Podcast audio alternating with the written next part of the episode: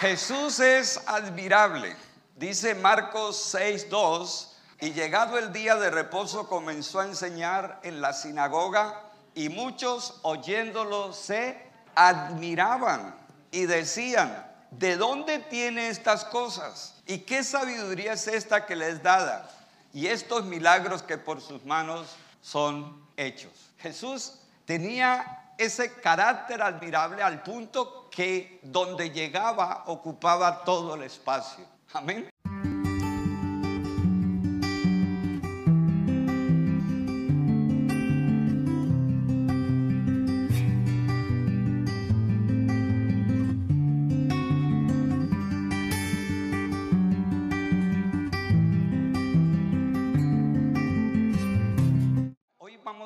Entrar en un estudio precioso que me he deleitado durante toda la semana y es acerca, una vez más, de la persona de nuestro Señor y Salvador Jesucristo.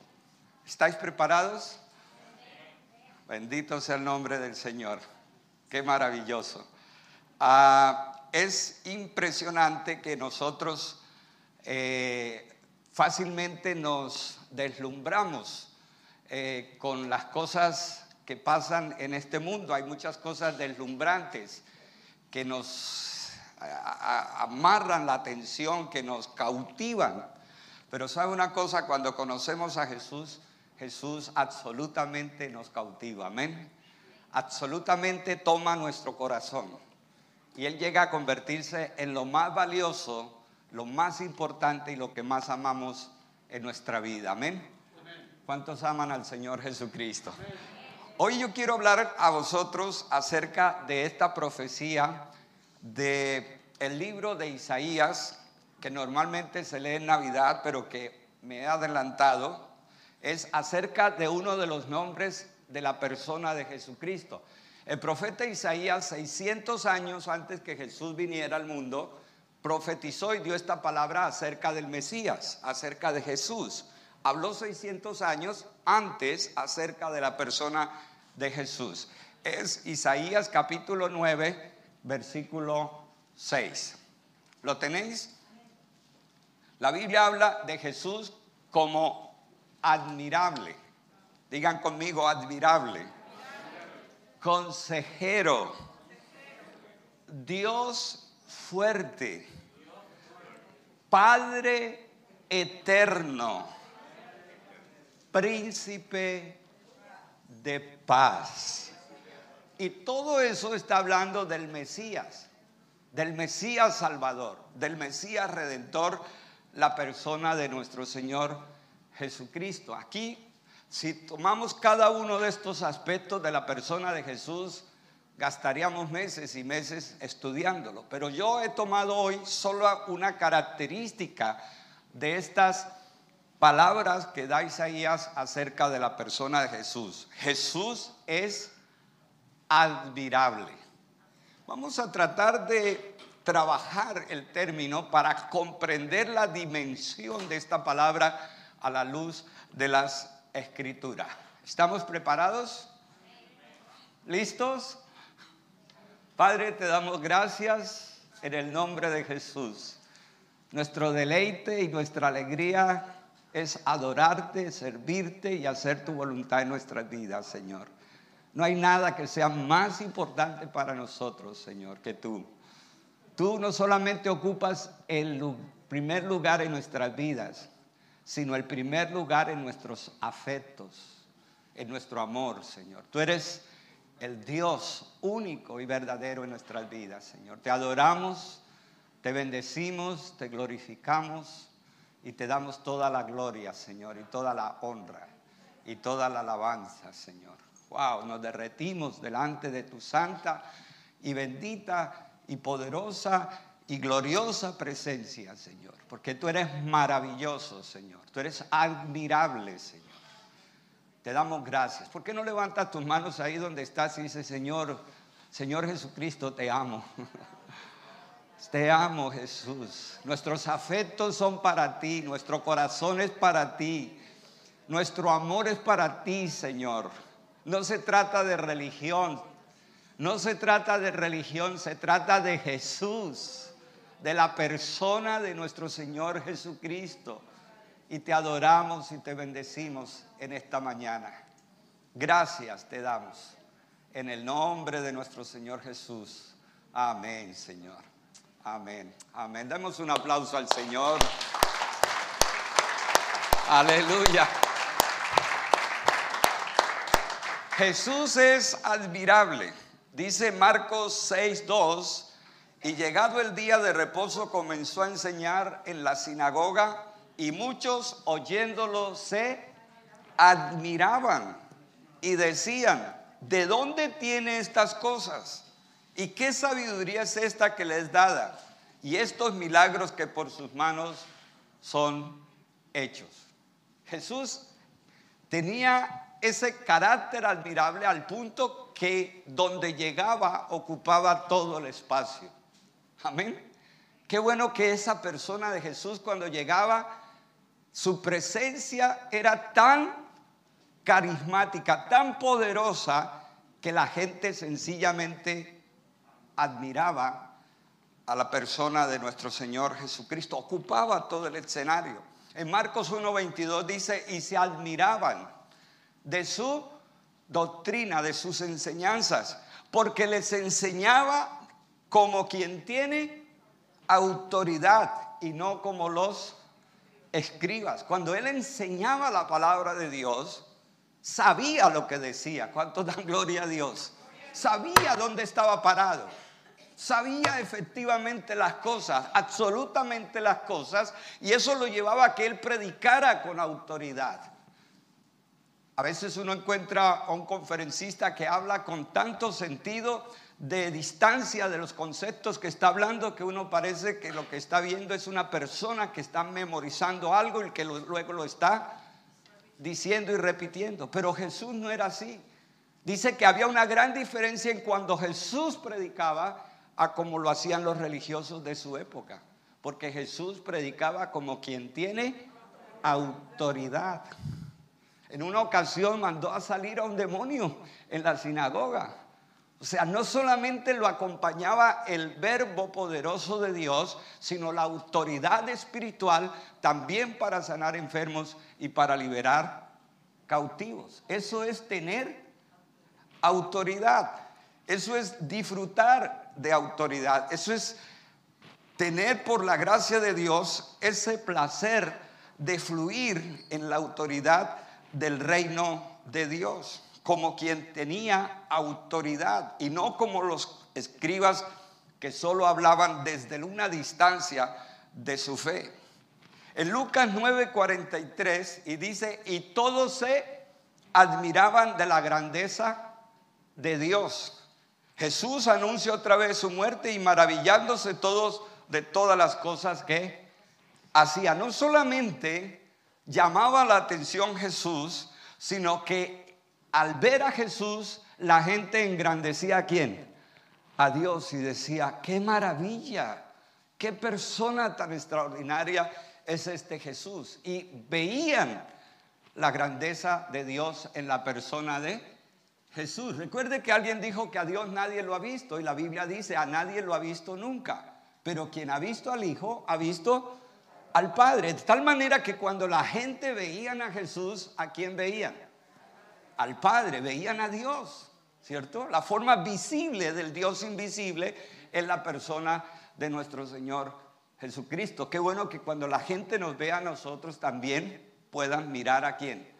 A Dios, digan, wow, esa persona es de Dios. Esa, bueno, es feito, pero es de Dios. O es feita, pero, pero es de Dios. Hermanos, yo, tuve una experiencia, por eso lo digo y, parece jocosa. En, un país estaba yo y, salió el pastor a recibirme. Y, la verdad es que el hombre era muy feo, hermanos. ¿Qué, voy a decir? ¿Qué, ¿Qué, quiere que diga? Yo quiero ser honesto. El tipo era bien feo. Oye, pero tenía una presencia de Dios que, una cosa como que abarcaba todo lo demás. yo decía, bueno, si es por su cara, esto, esto aquí no, no marcha. Pero cuando el hombre estaba en su ministerio, fluía y el Espíritu Santo le acompañaba y era la presencia de Dios sobre la vida de ese hombre. Yo creo que la esposa oraba al Señor y, cerraba los ojos y lo veía guapo y todo. Lo que quiero decir es que cuando Jesús llegaba a cualquier sitio, la gente en Jesús veía a quién? A Dios. Quizás nosotros no lleguemos a entenderlo en nuestro contexto cultural, pero en el mundo judío esa figura era muy necesaria. ¿Por qué? Porque siempre parecía ver a Dios como alguien que estaba lejos, ¿cierto? Que era sumamente incomprensible, que era sumamente difícil de entender. Pero ahora al mirar a Jesús, la gente está mirando a Dios. Y dice, y todos se admiraban de la grandeza de Dios. La palabra admirable tiene dos significados en dos palabras, una en hebreo y otra en griego. Pelé en hebreo y a eplesomai, que es en griego. Son dos palabras que, que son diferentes a la comprensión que nosotros tenemos de admirable en castellano y lo vamos a tratar de desmenuzar en esta mañana. Cuando en hebreo se dice Pelej, que una persona en este contexto de Jesús es admirable, lo que está diciendo es que esta persona está fuera de lo normal. Siempre esta palabra pelé tiene que ver con lo positivo.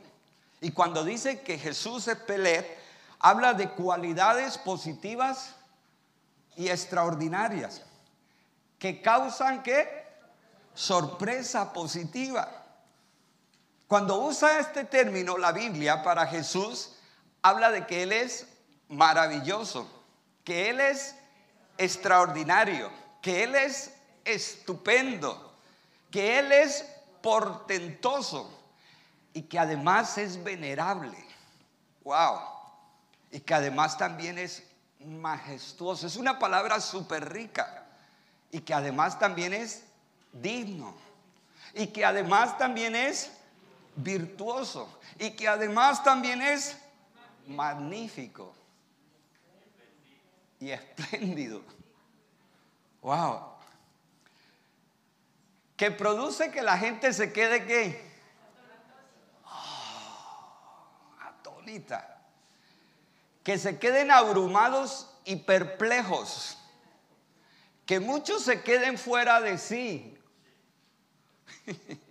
que tengan una impresión positiva. Que vean que esa persona es un milagro. En otras palabras, que es un ser divino. Todos esos términos se unen en la persona de quién? De Jesucristo. Por eso esa palabra es tan poderosa para describir a nuestro Señor Jesucristo. Una persona que abruma y que deja a todo mundo perplejo y que tiene su encanto, digan amén. Jesús tenía su encanto, hermanos. La gente piensa que Jesús era un ser como un hielo que iba así como un robot, como Robocop, caminando. Y Jesús tenía su encanto. Dice que los niños lo buscaban, los padres lo buscaban. Los niños se acercaban para que Jesús les tocara. ¿Y qué decían los discípulos? Dejen al maestro. Y él les decía, dejad que los niños vengan a mí, porque de tales es el reino de los cielos. El Señor Jesucristo tenía un maravilloso encanto y la gente quedaba que fascinada con Jesús. Y me encanta que dice que tenía exquisitez. Todo eso son los significados de la palabra Pelec. De esa palabra que describe a la persona de nuestro Señor y Salvador Jesucristo. Esa palabra que habla de que Jesús es admirable. Un teólogo dijo que la palabra Peleg, a pesar de que podamos conseguirle muchos sinónimos y descripciones en castellano, es una palabra tan profunda, escuchen bien por favor, que esa misma palabra, el que la puede interpretar en su auténtica dimensión es Dios mismo. Y todo eso era Jesús. Algo tan maravilloso que aún con todas las palabras del castellano, que son muchas, y las de todos los idiomas de la tierra, jamás podrían llegar a decir realmente por qué Jesús era admirable, que la dimensión del Pelej, la dimensión de quién era Jesús, el hombre, la creación, las criaturas, nunca podríamos llegar a definirlo. Amén. Es como si nos pusiéramos todos de acuerdo en una solamente a decir, voy a definir, y, nos saliera humo de la cabeza, y aún así no alcanzaríamos a, a definir el Pelec. ¿Ya nos enteramos lo que significa admirable? Más o menos, ¿cierto? Porque todo eso como le cabe a uno. Pero todo eso produjo Jesús cuando estuvo aquí en la tierra. Amén. Por eso la gente entregaba su vida por Jesús. Porque era tan maravilloso que, que la gente quedaba tan cautiva por el amor, por la persona de Jesús, que entregaba su vida por Jesús. Creo que estamos así nosotros, ¿no? Como locamente enamorados, como locamente cautivos por la figura y la persona de Jesús. Sin embargo, muchos contextos con relación a Jesús vivieron diferentes. Mucha gente tenía un conocimiento de Jesús demasiado elemental y público, como hoy en día. Casi todo Occidente sabe que Jesús existió, pero apenas es un conocimiento que mental, técnico, cultural, histórico. Pero eso sirve para ellos algo? No, porque es un conocimiento más de los tantos que hay. También en los tiempos de Jesús la gente se acercó a Jesús y no vio el pelé de Jesús. Y entraron a mirar a Jesús y analizarlo. No sé si recuerdan a Nicodemo que llegó de noche a buscar a Jesús. ¿Recuerdan? ¿Para qué fue de noche? Para que no lo vieran que estaba consultando a Jesús. Y cuando llegó a donde Jesús comenzó casi un pequeño interrogatorio diplomático y el análisis y el escrutinio. Hay muchas personas que se acercaron a Jesús para analizarlo. A ver. Y este Nicodemo era un maestro de la ley y se acercó de noche a Jesús. Unos tenían un conocimiento general. Nicodemo tenía un deseo de escrutar, de analizar a Jesús. Otro se acercó a Jesús con mucha simpatía y le dijo, Jesús, ¿qué hago para yo estar contigo? Que fue el joven rico, ¿recuerdan? Y cuando Jesús le dijo, dijo, no, mejor que tú sigas siendo simpático, pero yo me, me piro, yo me voy. Esto, tú me dices eso, ¿cómo voy a hacer yo? Lo veía como alguien muy simpático, pero de ahí no pasó de su relación con Jesús.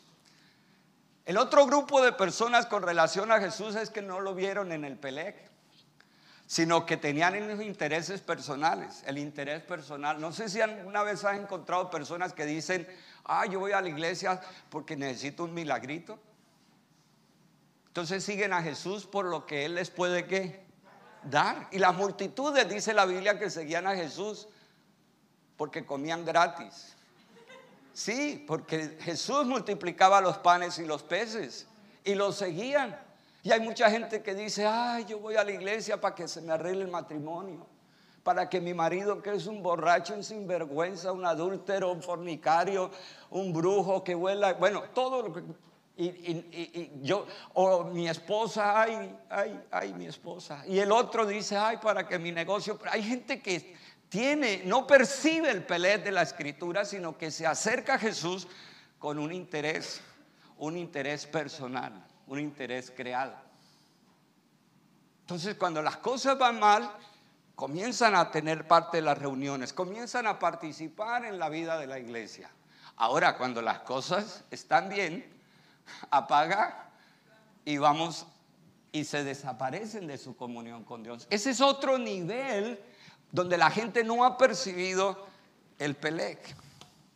¿En qué lugar nosotros nos estamos instalando ahora en nuestra relación con Jesús? Nos estamos instalando en un conocimiento informativo. Ah, sí, Jesús existió. En Navidad celebran el nacimiento de Jesús y en Semana Santa se habla de la muerte de Cristo. Un conocimiento informativo. Nos instalamos en el análisis y en el escrutinio. Todavía estás mirando si de verdad Jesús es Dios o no. O nos instalamos en la simpatía. Yo he encontrado gente que me dice, oh, no hay nadie como Jesús en la historia, pero de ahí no, de ahí no pasa en su relación con Dios. Les parece que Jesús es alguien simpático, pero de ahí no pasa nada. Y otros se instalan en el interés personal. Cuando la Biblia dice, lleva mi cruz, la gente se compra su crucecita y se la pone aquí. Porque la Biblia dice, lleva tu cruz cada día y síganme. Otros dicen, no, yo ya tengo una cruz, mi suegra, yo ya no necesito, yo ya no necesito llevar otra cruz, pastor, ya tengo a mi suegra de cruz. No sé cuál, porque la mía me quería tanto a mí, impresionante. Bueno,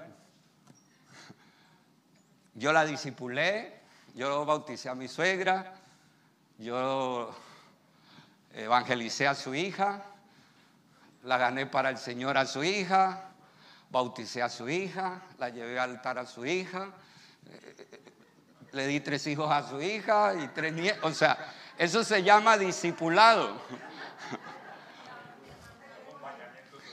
Eso es la obra completa que se puede hacer en el discipulado. Pero hay gente que se instala en los intereses. ¿En qué voy a sacar yo? ¿Cierto? Hay un país, escuche, hay un país que tiene un dicho, gracias a Dios que aquí somos de 34 países, o sea, podemos hablar de todos los países sin mencionar a ninguno.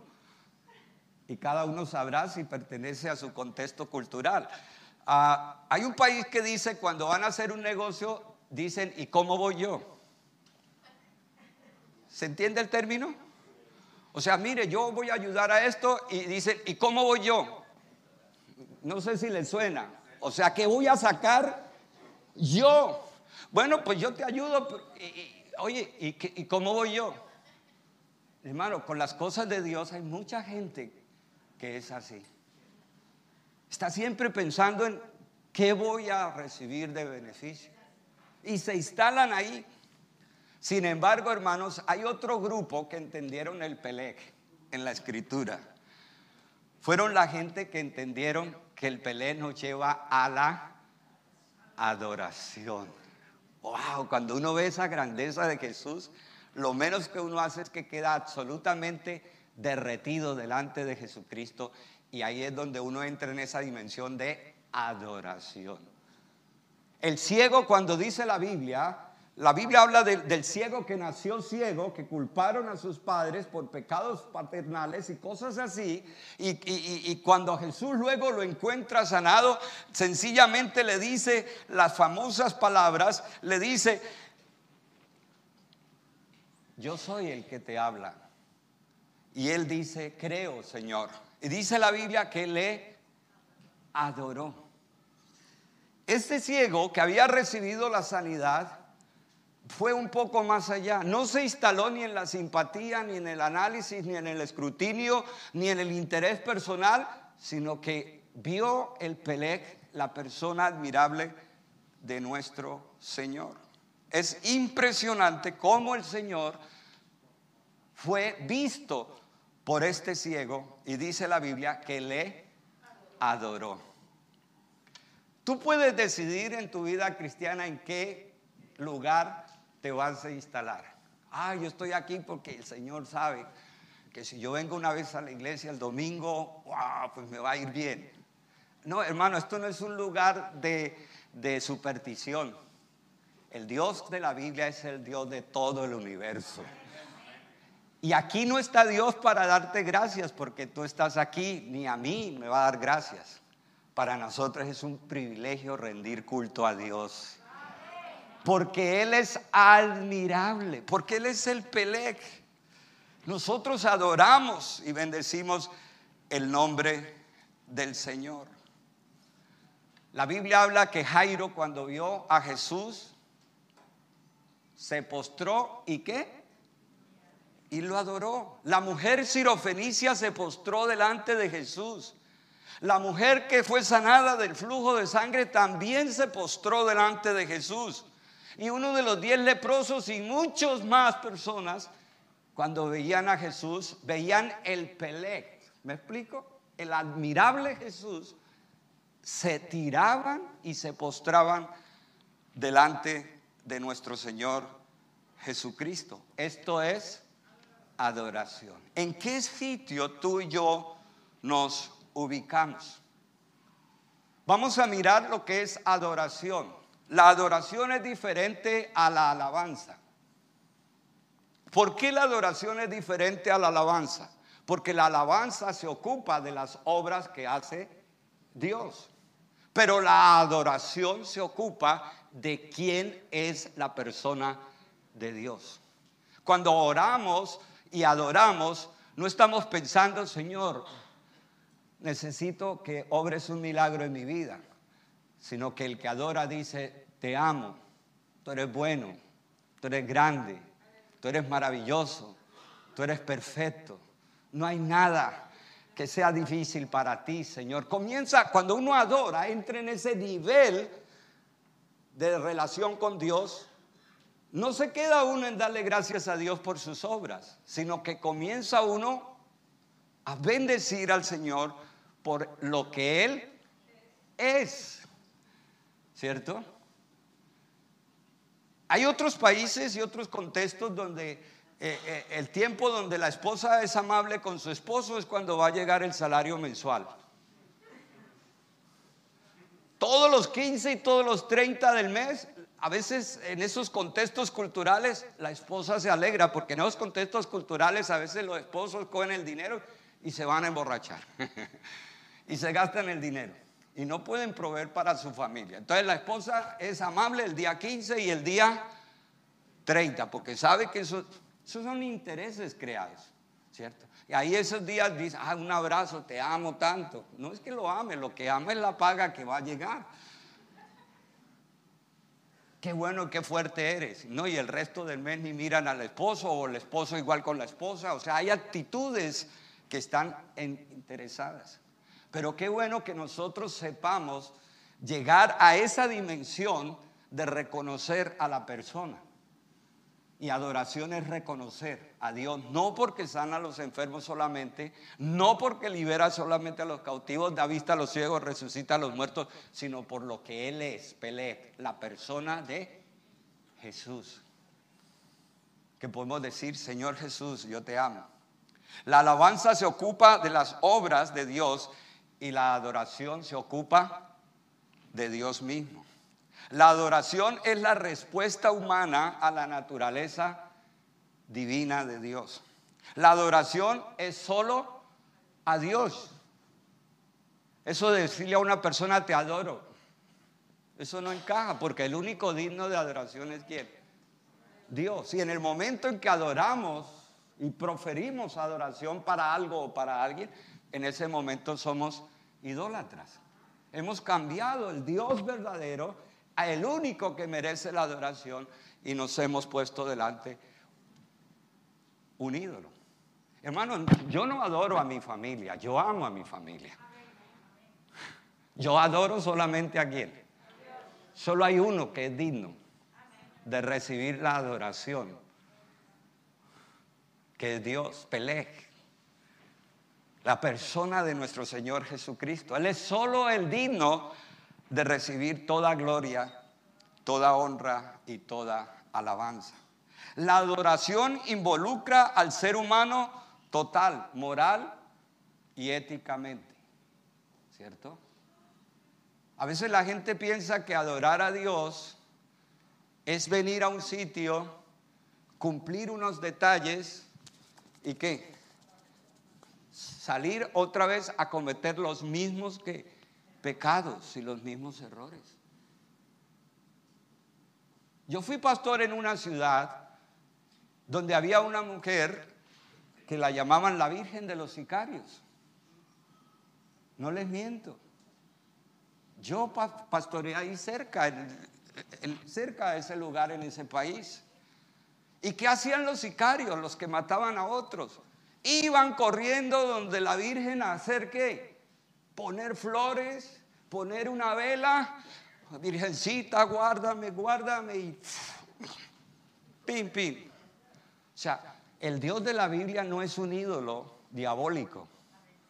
El Dios de la Biblia es un ser santo. Tres veces santo. La adoración corresponde e involucra al ser humano total, moral y éticamente. La adoración se expresa en servicio y obediencia. Aquellos que decimos, oye, yo adoro a Dios, pero no le servimos, ¿realmente estamos rindiendo culto a Dios en adoración?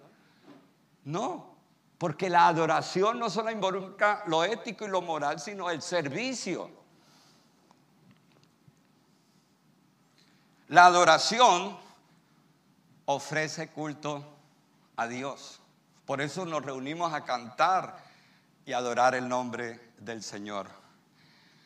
Y aquí hay algo súper poderoso. La oración, la adoración nos convierte en el objeto y persona que adoramos. Según la antropología, los pueblos se parecen a los dioses que adoran. O sea, el reflejo cultural de los pueblos tiene, está asociado a los dioses que ellos adoran. Si hay una cultura donde puedo comprar a Dios, escuchen bien, si yo vivo en una cultura donde el Dios de esa cultura yo lo puedo comprar a través de misas, a través de dinero, a través de cosas, pregunto, ¿En esa cultura habrá corrupción? Pregunto, ¿habrá corrupción? Claro, porque si yo puedo comprar a quién?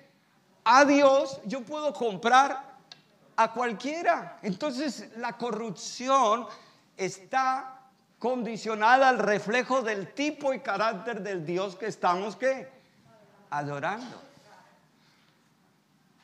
Pero si en la cultura donde yo estoy hay los principios del reino de Dios, de un Dios justo, de un santo Dios, de un Dios perfecto, de un Dios pelej, pues en esa cultura medianamente la corrupción va a ser mucho que mucho menos. ¿Por qué? Porque las culturas reflejan el carácter de sus dioses. Analicen los pueblos y comience a estudiar cuáles son sus dioses para que vean el reflejo de la cultura. Pero nosotros a la luz de la escritura nos ubicamos en la adoración al único Dios verdadero. Amén. Nosotros estamos deslumbrados por la persona de Jesús. Si fuéramos cristianos todos y viviéramos en la palabra de Dios, no tendríamos tanto problema para nuestro mundo. Lástima que el mundo no puede vivir ni quiere vivir así. Porque si fuéramos de Cristo y lo adoráramos solamente a Él, nuestra cultura sería absolutamente diferente. Pero nosotros estamos cautivados por Jesús. Y nosotros lo adoramos a Él. Vamos a terminar con una lectura bíblica. En el libro de Apocalipsis, capítulo 4, versículo 9, dice la Biblia, y cantaban un nuevo cántico, diciendo, digno eres de tomar el libro y de abrir sus sellos, porque tú fuiste inmolado y con tu sangre nos has redimido para Dios de todo linaje y lengua y pueblo y nación. Y nos has hecho para nuestro Dios reyes y sacerdotes y reinaremos sobre la tierra.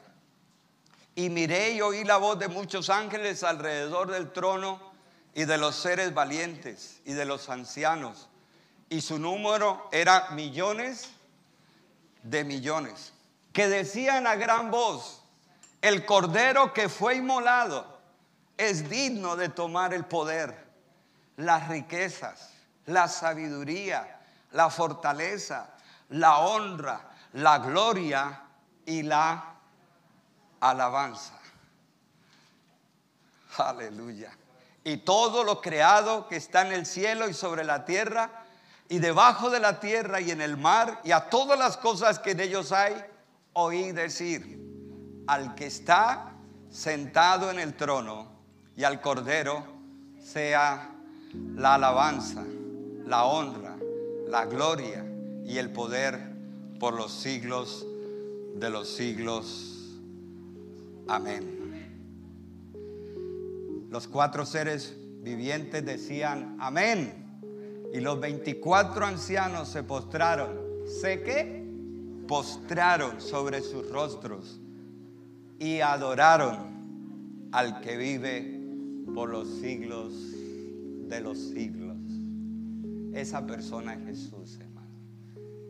El que el cielo adora, las criaturas celestiales adoran. Ese es Jesús, el Pelet, el admirable, la persona de Jesús. Vamos a colocarnos de pie y dígale, Señor, yo te adoro. Y si tú quieres postrarte, póstrate. Porque delante de Jesús lo menos que podemos hacer es postrarnos delante de su divinidad, delante de la grandeza de Dios. No nos postramos delante de los hombres. No nos doblegamos delante de los hombres, de los seres humanos, ni de ídolos, pero nos postramos delante del que vive y reina por los siglos de los siglos. Padre, en esta mañana nosotros nos postramos delante de ti en el nombre de Jesús. No hay nadie como tú, Señor. Absolutamente no hay nadie como tú y queremos darte la gloria. Y queremos darte la honra y queremos darte la alabanza, Señor. No solamente porque tú creaste todas las cosas visibles e invisibles, los reinos y los tronos todo fue creado por ti y para ti, sino por quien tú eres. Tú eres maravilloso, Señor. También eres encantador, Señor. Eres admirable, Señor. Eres fuerte, poderoso, victorioso. Eres grande, Señor. No hay nadie como tú que pueda hacer las cosas que tú haces, Señor. Y nosotros en esta mañana queremos adorarte, Señor.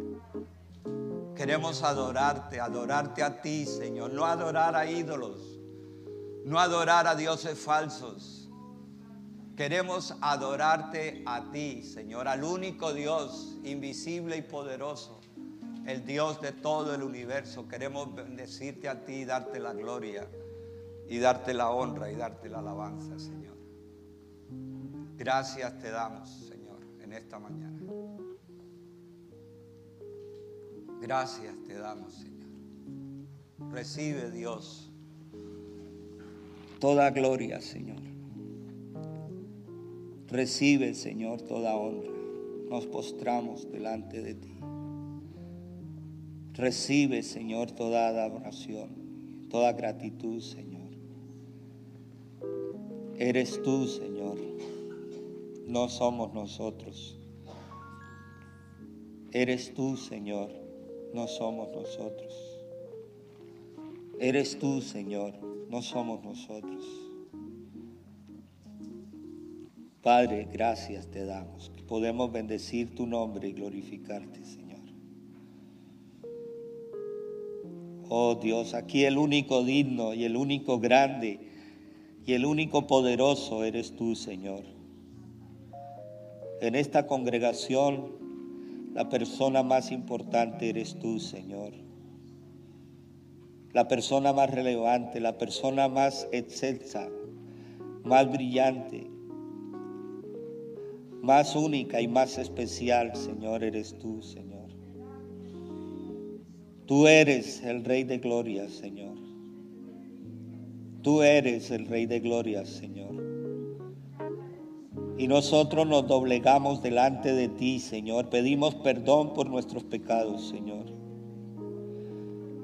Pedimos perdón por nuestros pecados, Señor. Y te damos a ti toda la gloria, Señor, y toda la honra, y toda la alabanza, y toda la gratitud, y todo el honor, Señor, es para ti. Gracias te damos, Señor Jesús. Oh Señor, ponemos delante de ti, Señor, no solo nuestras vidas, sino nuestra casa, nuestra familia, Señor.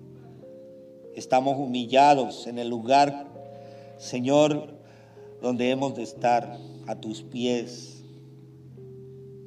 Padre, gracias te damos, Señor. Nos instalamos en la adoración, Señor. En la adoración, adorarte a ti, Señor. Sobre todas las cosas, tú eres Dios y no hay otro Dios. Gracias te damos, Señor Aleluya, Señor. Te damos gracias. Wow, maravilloso eres, Señor. Gracias te damos, Señor. Wow, gloria a Dios.